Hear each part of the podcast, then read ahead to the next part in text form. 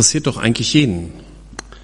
Aber dazu möchte ich mit euch einen Psalm betrachten, und zwar den ersten Psalm. Wie beneidenswert glücklich ist der, der nicht auf den Rat von Gottlosen hört, der sich an Sündern kein Beispiel nimmt und nicht mit Spöttern zusammensitzt, sondern Lust hat an der Weisung Jahwes und über sein Wort Tag und Nacht sind. Er ist wie ein Baum, der an Wasser gepflanzt, der seine Frucht zu seiner Zeit bringt und dessen Laub niemals verwelkt. Ja, was er auch tut, es gelingt. Doch so sind die Gottlosen nicht. Sie werden vom Wind verweht wie die Spreu. Gottlose bestehen nicht in Gottes Gericht und Sünder nicht in der Gemeinschaft von Gottes Volk. Um den Weg der Gerechten sorgt sich Jahwe, doch der Gottlosen, von den Gottlosen bleibt zuletzt keine Spur. Beneidenswert glücklich. Also, das wollen wir doch alle sein. Ich fand diese Formulierung in der, das jetzt war jetzt die neue evangelistische Übersetzung, ich fand diese Formulierung so schön. Und deswegen habe ich sie hier am Anfang genommen. Aber gerade bei diesem Psalm ist es schon interessant, mal verschiedene Übersetzungen zu vergleichen, wo man sich dann doch vielleicht noch ein bisschen mehr dem ursprünglichen hebräischen Text nähert. Ne, bei einer Übersetzung so ein bisschen geht ja immer verloren. Aber steigen wir einmal ein. Glücklich ist der nicht. Ne, so fängt's an. Das scheint so ein bisschen dieses Denken zu unterstützen, dass der Weg zum christlichen Glück über Verbote führt. Also auf den Rat von Gottlosen zu hören ist verboten. Sich an Sündern ein Beispiel zu nehmen, um mit Spöttern zusammenzusitzen, ist auch verboten. Könnte man meinen. Aber hier geht es eigentlich gar nicht um Verbote. Und ich glaube auch, dass diese Verbotssicht hier eher stört als hilft. Ich möchte ganz am Anfang noch ähm, einen wichtigen Aspekt hervorheben, bevor wir uns diesen drei Gruppen der Gottlosen, der Sünder und der Spötter nähern. Und zwar in 1. Korinther, 1. Äh, Korinther 5, 9 bis 13. Da schreibt Paulus an die Korinther, in meinem früheren Brief habe ich euch vor den Umgang mit Menschen gewarnt, die ein unmoralisches Leben führen. Dabei dachte ich natürlich nicht an Menschen, mit denen ihr zwar in dieser Welt zu tun habt, die aber Gott nicht kennen. Wenn ihr den Kontakt mit allen vermeiden wolltet, die ein unmoralisches Leben führen, geldgierig sind, andere berauben oder Götzen anbeten, bliebe euch nichts anderes übrig, als die Welt zu verlassen. Darum schreibe ich euch jetzt noch einmal unmissverständlich, habt mit niemandem etwas zu tun, der sich zur Gemeinde zählt und trotzdem ein unmoralisches Leben führt, geldgierig ist, Götzen anbetet, Verleumdung verbreitet, ein Trinker ist oder ein anderer oder andere beraubt. Lasst einen solchen Menschen also auch nicht mehr an euren gemeinsamen Mahlzeiten teilnehmen. Ist es etwa unsere Aufgabe, über die Gericht zu sitzen, die außerhalb der Gemeinde stehen? Seid ihr nicht vielmehr verpflichtet, eure eigenen Leute zur Verantwortung zu ziehen? Über die, die draußen, wird Gott selbst das Urteil sprechen. Schließt also den, der Böses tut, aus eurer Gemeinschaft aus. Also mir ist bewusst, dass diese Stelle eine ganze Menge Fragen aufwirft, ähm, aber es wird hier deutlich, dass man unterscheidet zwischen Menschen, die sich zur Gemeinde zählen, und den anderen, die also sich nicht zur Gemeinde zählen. Es geht hier gar nicht um Sündlosigkeit, das kann ja niemand, dann sind die Räume hier immer leer. Sondern es geht darum, dass ein falscher Lebensstil so zerstörerisch ist, dass er die Gemeinde gefährdet. Wenn zum Beispiel einer dauernd Verleumdung verbreitet, zerstört das die Gemeinschaft. Ebenso wenn Geldgier den Lebensstil eines Menschen dominiert, mit Trinker tue ich mich ein bisschen schwer, aber es geht hier sicherlich nicht um Leute, die mit ihrer Sucht kämpfen, sondern eher um Leute, die stolz auf ihren Alkoholismus sind und die überhaupt kein Problembewusstsein haben. Die gibt es leider auch. Und auch ein unmoralisches Leben kann die Beziehungs, kann durch Beziehungszerstörung eine Gemeinde erschüttern.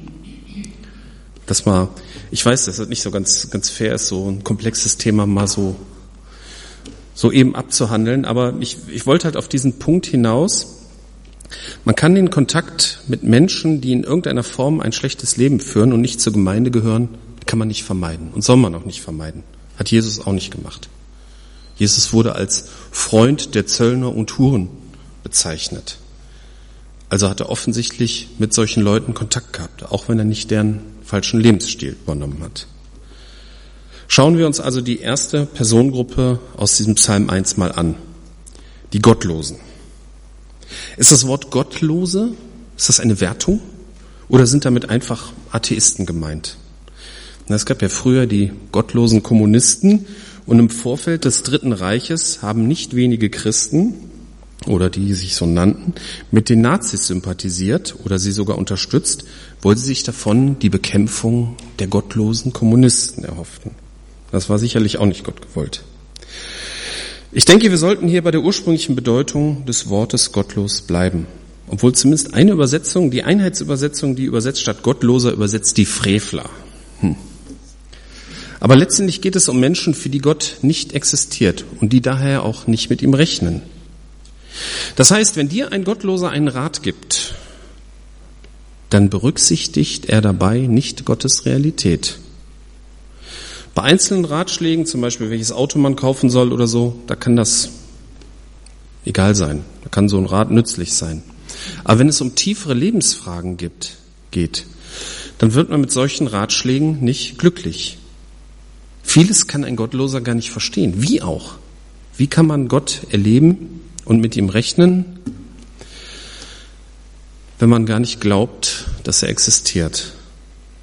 Und verschiedene Gott, äh, also verschiedene biblische Prinzipien sind Gottlosen auch fremd. Zum Beispiel das Thema Vergebung. Das ist laut meiner persönlichen Erfahrung ist das ein häufiger Unterschied zwischen Menschen, die zu Jesus gehören und Menschen, die nicht zu Jesus gehören. Das ist eben dieser Umgang mit Vergebung. Gottlose sehen oft gar keine Notwendigkeit zur Vergebung. Insbesondere nicht, wenn es um schwierige Menschen geht. Dann ist der für mich gestorben, dann habe ich mit dem nichts mehr zu tun. Menschen, die mit Gott leben, können auch nicht immer so leicht und locker vergeben. Da muss man auch manchmal schmerzhafte Wege gehen. Aber es ist dieses Bewusstsein da, dass Vergebung nötig ist und dass Vergebung auch Freiheit bedeutet. Wenn mich Menschen nicht vergibt, dann ist das auch immer ein Stück Unfreiheit.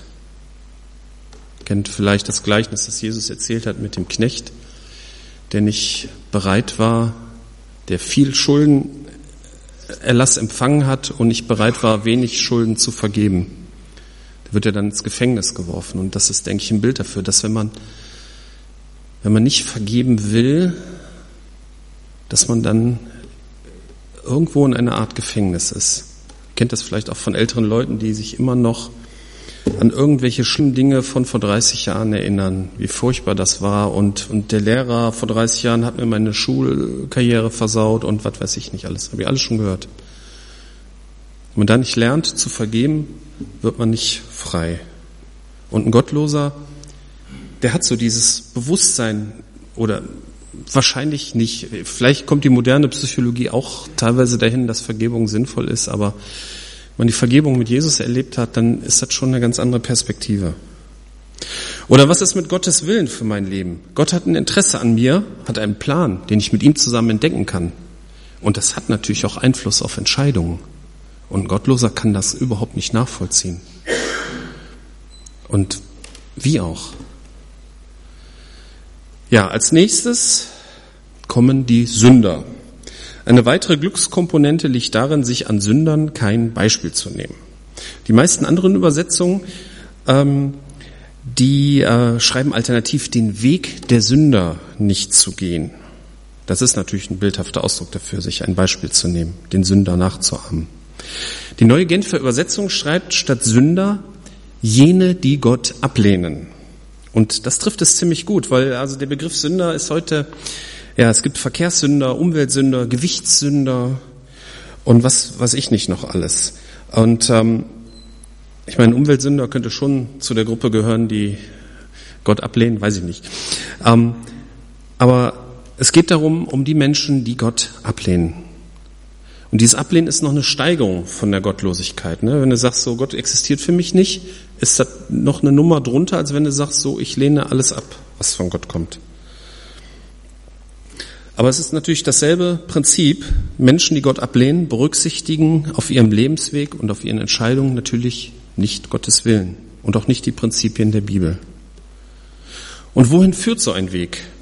Offensichtlich führt er von Gott weg. Vordergründig kann man mit sündigem Verhalten Erfolg haben. Man kann zum Beispiel durch Betrug reich werden. Aber man kann dadurch nicht in die Nähe Gottes kommen. Denn Sünde trennt von Gott. Das wird in späteren Versen des Psalms noch weiter ausgeführt. Ja, und dann kommen die Spötter. Ähm, ich habe das vor zwei Wochen ja schon mal erwähnt, dass früher ähm, der Besuch von Kneipen und Kinos in christlichen Kreisen nicht gerne gesehen wurde oder sogar verboten war. Es war auch vor 100 Jahren, vor über 100 Jahren war es nicht selten, wenn es Erweckungen gab. Also Erweckungen, ich meine, die meisten wissen, was es ist. Das ist, dass dann in, in, einem, in einer bestimmten Gegend sich sehr viele Leute für Jesus entschieden haben. Das ist immer ein Wunder, dass, dass Gott tut. Also eine Erweckung, das wäre ganz abgefahren hier. Also wäre klasse. Und bei solchen Erweckungen, da ist es oft passiert, dass Kneipen zumachen mussten, weil die Kundschaft ausblieb. Das war halt leider oft so, dass die Arbeiter, die haben ihren, Wo ihren Lohn wöchentlich oder vielleicht sogar täglich ausgezahlt bekommen und die haben den dann in der Kneipe versoffen. Aus Erzählungen weiß ich, das habe ich auch schon erzählt, dass mein Uropa, Mütter, mütterlicherseits, der hat als Flößer auf der Weser gearbeitet. Flößer ist so, wenn man die Baumstämme über den Fluss transportiert. Das ist ein unheimlich harter Job. Und ähm, ja, und mein Uropa, der hat dann halt auch sehr viel Geld dann auch in Kneipen durchgebracht. Und die Familie musste dann oft auch hungern. Er glaubte wohl, wie so viele Arbeiter, er hätte sich diesen Kneipenbesuch redlich verdient nach der harten Arbeit. Unzählige Familien blieben so in Armut und Hunger. Und die Kneipe hatte natürlich schon den Charakter des Verführers. Von daher ist es gut nachvollziehbar, dass bei einer Neuausrichtung des Lebens, und das ist ja, wenn man sich für Jesus entscheidet, das ist ja nicht nur, dass man irgendwo Mitglied wird, sondern dass sich das Leben ändert. Da wurde der Kneipenbesuch gestrichen. Heutzutage hat man viel mehr Möglichkeiten, sein Geld auszugeben und auch zu verschwenden. Ne? Man kann sich im Teleshopping-Kanal, in Online-Kaufhäusern und ähnlichem durch übermäßige Bestellungen finanziellen Schwierigkeiten bringen. Und um sich zu betrinken, braucht man keine Kneipe mehr. Das geht auch in der Tanke, ne? Es ist heutzutage nicht mehr so leicht, sein Leben durch das Meiden von bestimmten Orten und Plätzen zu ändern. Letztendlich ist die Sünde und die Verführung überall. Und nur mit Jesus Christus kann man dem widerstehen. Ich persönlich finde es gar nicht schlimm, in die Kneipe zu gehen. Schlimm ist wenn man sich da betrinkt oder wenn man von seinem Ehepartner flieht. Ne? Aber dann löst sich das Problem nicht dadurch, dass man da nicht mehr hingeht, sondern man muss dann die Ursachen dieser Flucht angehen. Gespräch, Eingeständnis von Fehlern und Vergebung. Aber kommen wir zu den Spöttern. Bei Luther heißt es so, wohl dem noch sitzt, wo die Spötter sitzen. In der Kneipe sind mir äußerst wenig, sind mir nur wenig Spötter begegnet, allerdings gehe ich da fast nie hin, weil zuletzt war ich Anfang des Jahres da. Ich glaube auch nicht, dass es hier um einen Ort geht, sondern dass es eine Art Metapher ist. Ne, der Weg der Sünder ist ja auch kein realer Weg. Ne? Also wenn mein Nachbar ein Sünder wäre und der würde im selben Gebäude arbeiten wie ich, würde ich ja denselben Weg zur Arbeit gehen. Aber das ist natürlich nicht damit gemeint. Das wäre auch kein Problem. Was ist ein Spötter? Die Hoffnung für alle, die übersetzt ja recht interpretieren, die schreibt statt des Wortes Spötter die Beschreibung, die über alles Heilige herziehen. Das hört sich so ein bisschen wie Jugendsprache aus den 80ern an, aber vielleicht trifft es das auch. Ähnlich schreibt es auch die gute Nachricht, Leute, denen nichts heilig ist. Ich habe auch mal in Wikipedia geguckt, wie da Spott definiert ist. Spott ist das bewusste Lächerlichmachen Verspotten eines Menschen, einer bestimmten Gruppe oder deren echter oder vermeintlicher Werte. Und mal so am Rande, interessant fand ich noch die Bemerkung in Wikipedia, Gegenteil des Spotts als Waffe ist das Lob. Naja, wahrscheinlich ist hier im Psalm 1 als Ziel der Spötter wirklich auch das Heilige gemeint, so wie es auch in der guten Nachricht in der Hoffnung für alle steht. Und im Kreis solcher Spötter zu sitzen, oder wie es in anderen Übersetzungen heißt, Umgang mit ihnen zu haben, kann sehr schwierig sein. Kann man dem widerstehen, widersprechen? Oder wird man verführt und macht mit? Bekommt man dann eine spottende Gesinnung? Kann man dann das Heilige noch wertschätzen? In dem Lied, das wir als letztes gesungen haben, das fiel mir erst vorhin auf. Ähm,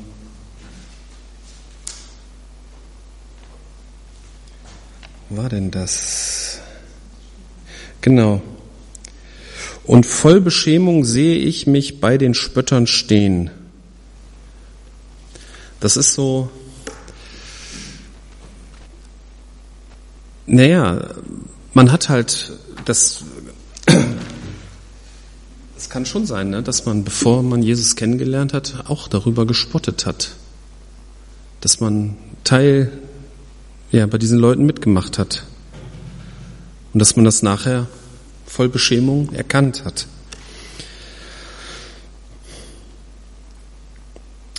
Bei dem Rat der Gottlosen und dem Weg der Sünder, da scheint es mir manchmal einfacher zu sein, sich abzugrenzen. Ne? Obwohl ich hatte auch mal vor langer Zeit einen oberen Chef, der war Geschäftsführer, der hatte anscheinend zu viel freie Zeit. Der lief häufig durch die Büros und teilte uns seine Lebensweisheiten mit. Und da konnte man natürlich nicht einfach so sagen, können Sie mal bitte weitergehen, Chef, ich möchte jetzt arbeiten. Wäre vielleicht nicht so gut gekommen. Zuhören musste ich, aber gehört habe ich nicht auf ihn, weil das war häufig auch dummes Zeugs. Aber okay. Im Kreis von Spöttern zu sitzen, kann einem öfter passieren. Ich gehe zum Beispiel gerne mit Kollegen mittags essen in der Kantine und wir nehmen uns schon hm, ein bisschen gegenseitig auf die Schippe. Und dadurch kommt es manchmal vor, es ist selten, aber es kommt manchmal vor, dass auch das Heilige verspottet wird, das mir wichtig ist. Und es ist für mich in solchen Situationen nicht leicht, richtig darauf zu reagieren. Ich will ja auch Zeugnis sein. Irgendwie mögen wir uns als Kollegen und also was das gegenseitig aber wenn, ich glaube, wenn wir jetzt jeden Mittag, wenn jetzt jeden Mittag darüber gespottet würde, was mir wichtig ist, Jesus hergezogen würde, dann würde ich ja nicht mehr mitgehen. Da würde ich unglücklich werden. Es ist, denke ich, in manchen Situationen auch nicht so einfach, ähm, so den Kreis der Spötter aus Psalm 1, der einem das Glück zu identifizieren. Aber wem Weisheit mangelt. Der zweite Vers, ich lese mal aus der neuen Genfer Übersetzung, Glücklich zu preisen ist, wer Verlangen hat nach dem Gesetz des Herrn und darüber nachdenkt Tag und Nacht. Hier scheint auch wieder ein Vorurteil bedient zu werden. Also ich habe das von einigen aus der Jugend mal gehört. Die haben mir erzählt, dass deren Klassenkameraden sich Christsein so vorstellen, dass man immer nur und immer wieder und zu jeder Zeit in der Bibel liest, Tag und Nacht. Die wollten dann auch nicht zur Jugend kommen. Solche Vorurteile lösen sich natürlich auf, wenn sie dann mal kommen. Aber wie ist dieser Vers gemeint? Hier geht es auch wieder um Lebensfragen, die uns beschäftigen. Glücklich ist der, der die Sehnsucht hat, die Antworten auf seine Fragen in der Bibel zu finden. Wie lerne ich Gott besser kennen? Wie lebe ich mit Gott? Wie erlebe ich Gott? Was ist richtig? Was ist falsch? Was will Gott von mir? Und wie treffe ich die richtigen Entscheidungen? Glücklich ist man, wenn man diese Fragen hat und die Sehnsucht nach der Bibel hat, um dort Antworten zu finden. Und wenn man diese Sehnsucht hat, dann denkt man noch oft genug darüber nach. Tag und Nacht ist ja eigentlich eine Metapher dafür, dass es einen zu allen Zeiten beschäftigt. Vielleicht steht Tag und Nacht auch für helle und für dunkle Zeiten. Wenn es dir gut geht, dann danke Gott dafür. Und wenn es dir schlecht geht, suche Hilfe bei ihm. Aber am wichtigsten ist, bittet um diese Sehnsucht nach der Bibel, denn darin liegt das wahre Glück. Irgendwelche Bibelfetzen aus Predigten reichen nicht. Sie können gute Gedankenanstöße sein. Ich hoffe, diese Predigt ist es auch. Aber man muss selber in die Bibel hineingucken, lesen und nachdenken, im Alten wie im Neuen Testament. Nur so kann man Gott besser kennenlernen. Und das ist der Weg zum Glücklichsein. Und gemeinsam zum Beispiel in Hauskreise in die Bibel zu schauen, hilft natürlich auch. Ja, kommen wir zu dem Rest des Psalms. In Vers 3 bis 6 werden die beiden Wege miteinander verglichen. Der glückliche Mensch der auf dem richtigen Weg ist, gleicht einem Baum, der am Wasser gepflanzt wurde und daher immer Blätter trägt und zur Erntezeit immer Früchte hat. Der muss also nicht dauernd Frucht bringen, aber die Ernten gelingen. Was ein solcher Mensch unternimmt, das gelingt. Gott kennt diesen Weg, beziehungsweise laut Neuen Genfer Übersetzung wacht er über diesen Weg, über den Weg der Leute, die seinen Willen tun. Ich habe mit so einer Aussage, was ein solcher Mensch unternimmt, das gelingt, so ein bisschen meine Schwierigkeiten. Ich glaube zwar schon, dass das grundsätzlich stimmt, allerdings bekomme ich das nicht immer mit der Wirklichkeit überein, die ich so wahrnehme. Die Welt ist halt nicht perfekt und wir sind nicht perfekt. Und wenn bei Menschen, die mit Jesus gehen, Dinge schiefgehen, dann gehört das wohl auch zu dieser gefallenen Welt. Es bleiben halt viele Fragen offen, die erst nach unserem Tod beantwortet werden. Und dieser Baum am Wasser, der bringt auch nicht dauernd Frucht. Er hat doch Zeiten des Wachstums, er hat auch mal Schlechtwetterphasen, die ihm zusetzen, aber er ist halt immer mit diesem Lebenssaft verbunden. Und deshalb ist seine Existenz auf Dauer angelegt und er wird immer wieder Frucht bringen. Der andere Weg hat diese dauerhafte Perspektive nicht. Ganz anders ist es bei den Gottlosen. Sie gleichen der Spreu, die der Wind wegweht. Darum können sie auch nicht bestehen, wenn Gott Gericht hält. Wer Gott ablehnt, hat keinen Platz in der Gemeinde derer, die nach seinem Willen leben. Keine Frucht und keine Dauerhaftigkeit. Es bleibt nichts. Interessant ist der letzte Halbvers dieses Psalms in den unterschiedlichen Übersetzungen. In der Elberfelder zum Beispiel steht, der gottlosen Weg vergeht. Während zum Beispiel in der neuen Genfer steht, der Weg aber, den die Gottlosen gehen, führt ins Verderben. Das hört sich schon unterschiedlich an, aber letztendlich ist alles, was nicht bei Gott endet, nutzlos und Verderben. Hier wird im Einzelnen gar nicht darüber gesprochen, welche Taten gottlos sind und welche nicht, sondern es geht darum, dass man die richtigen Quellen wählt. Das Glück liegt im Gesetz des Herrn, was letztendlich ein Bild für die Bibel ist, obwohl die Bibel natürlich mehr als ein Gesetzbuch ist. Was für Gott wichtig ist, sollte auch für uns wichtig sein. Nur so werden wir glücklich. Ich komme zum Schluss. Beneidenswert glücklich, das wollen wir alle sein, denke ich mal. Wir werden hier auf Erden immer mit Menschen zu tun haben, die von Gott nichts wissen wollen. Das ist ganz klar. Der Rat der Gottlosen hat Gottes Wirklichkeit nicht im Blick und führt deshalb in die Irre. Sich ein Beispiel an Leuten zu nehmen, die Gott ablehnen, führt ebenso in die Irre. Ja, den Sport nicht mitmachen. Wir machen den Sport nicht mit und bitten darum, Verführungen zum Spotten über das, was wir glauben, zu widerstehen. Wenn möglich, würde ich mich von offensichtlich spottenden Kreisen fernhalten.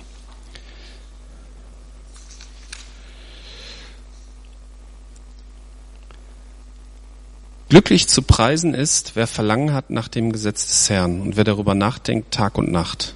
Beten wir darum, dass unsere Sehnsucht zur Bibel immer weiter wächst. Wer sich an die Bibel hält, wird nicht von Gottes Lebenssaft abgeschnitten. Er hat gelingen und bringt immer mal wieder Frucht. Er bleibt in Ewigkeit. Der Weg der Gottlosen vergeht irgendwann. Es ist nichts Dauerhaftes. Amen.